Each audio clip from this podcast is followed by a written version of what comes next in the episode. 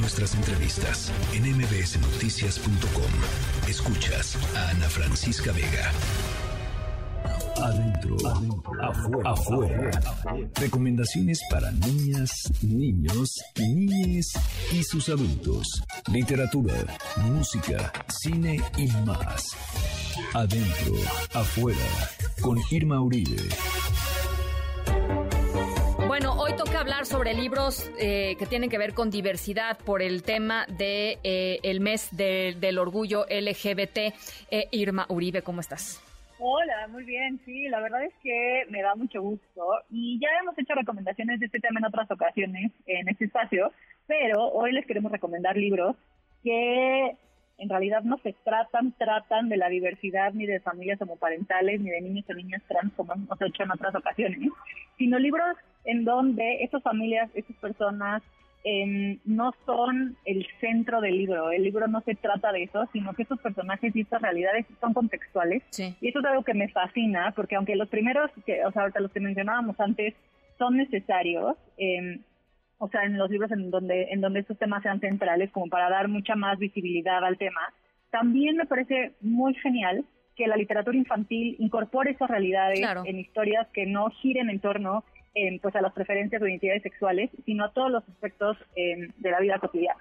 Entonces, ahí les van, ya saben que mañana subimos estas recomendaciones a nuestro Instagram en Adentro Afuera. Em, son tres libros que me gustan mucho y un juego em, como un pequeño extra. El primer libro que les queremos recomendar se llama Aquí vivía yo, es de Dani Torren Riva. Es un libro precioso que toca además pues fibras sensibles para mí porque el señor protagonista hace lo mismo que hace mi papá y se trata justamente de un señor, don Gregorio, que eh, vende casas y en una de esas casas de repente se siente muy identificado y tiene un encuentro muy especial con él mismo y con su infancia porque llega a una casa en donde él vivió de niño y se encuentra con sus dibujos en la pared. Es un libro súper tierno, súper nostálgico, Em, a los adultos les va a hacer recordar seguramente los lugares en los que crecieron y que, y que recordarán como espacios íntimos y seguros en donde pues fueron pasando diferentes etapas de su vida. Las ilustraciones me encantan, son coloridas, la, la paleta es como muy Wes Andersoniana, con colores como muy terrosos, azules aqua, amarillos muy brillantes y parecen parece que las dibujaron a lápiz así sobre el libro. son muy muy bonitas. La historia es simple, pero es realmente muy cálida. Les decía que es un encuentro como con este ser infantil que vive dentro de todos nosotros y que despierta en este señor don Gregorio las ganas como de volver a soñar y a dibujar y a volar en el espacio. Es divino y como contextualmente, en Don Gregorio tiene una pareja, que es otro señor, a quien una vez reencontrada su imaginación, invitará a recorrer este universo imaginario que él puede dibujar. Hermoso. muy lindo. Es muy, muy, lindo. Se llama Aquí vivía yo. Es de Dani Torren Riva y lo recomendamos para niños y niñas a partir de los 5 años. Hermoso.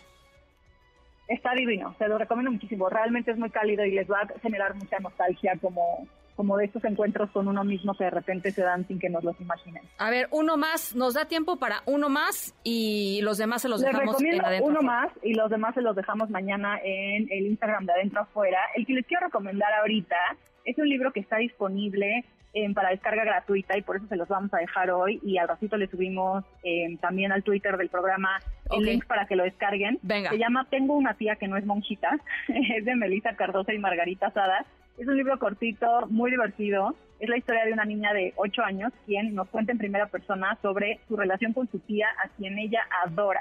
Su tía es divertida, está un poco loca, la consiente, canta con ella, tiene muchas amigas, dice cosas como que Guatemala es mejor que Disneylandia y se emociona muchísimo cuando le habla de cosas importantes.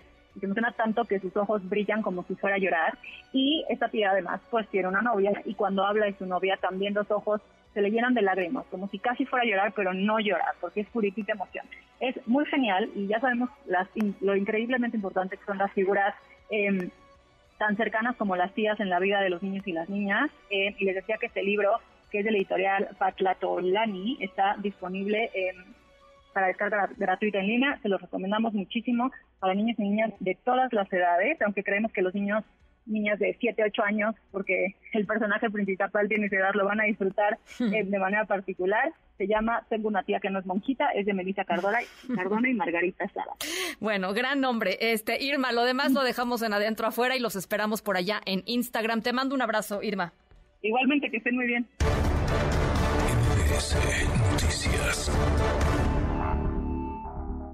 No importa si nunca has escuchado un podcast o si eres un podcaster profesional la comunidad Himalaya.